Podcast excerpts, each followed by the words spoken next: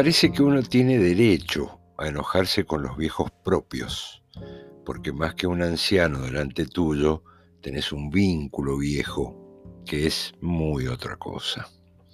Digo porque me acuerdo que me enojaba muy poquito y un ratito, que mi nonagenario padre, frente al plato de comida, dijera lo bueno que era el ajo para esto y el apio para aquello, y la albahaca para lo otro, y toda esa data ancestral sumada a la información de la tele.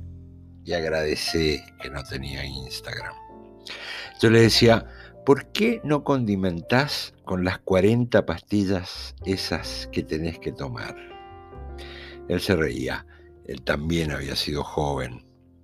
Cuando sos joven te comes la vida con todo el cuerpo, pero llegás a grande y la vida se transita órgano por órgano, articulación por articulación.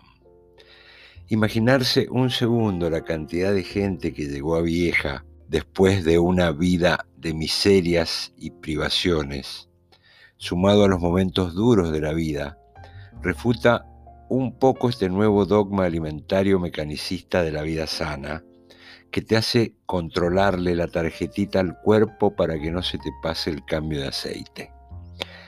La alimentación está sobrevalorada. Es que te instalan el discurso y te inventan una preocupación. Pero donde hay una necesidad y un negocio, ¿cómo no lo iba a hacer la alimentación?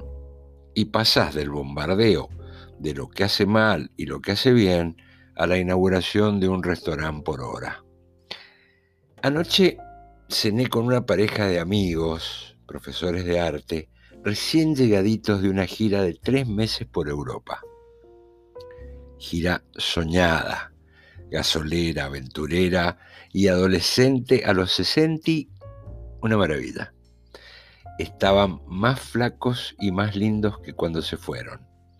Él bajó como 10 kilos, me dijo, y ella menos, pero igual se le notaba. De puro caminar para verlo todo, me dijeron, y de priorizar el valor de la entrada de los museos antes que la comida. Ah, cenamos fideos al wok con verduras cortadas en bastones y salsa de soja.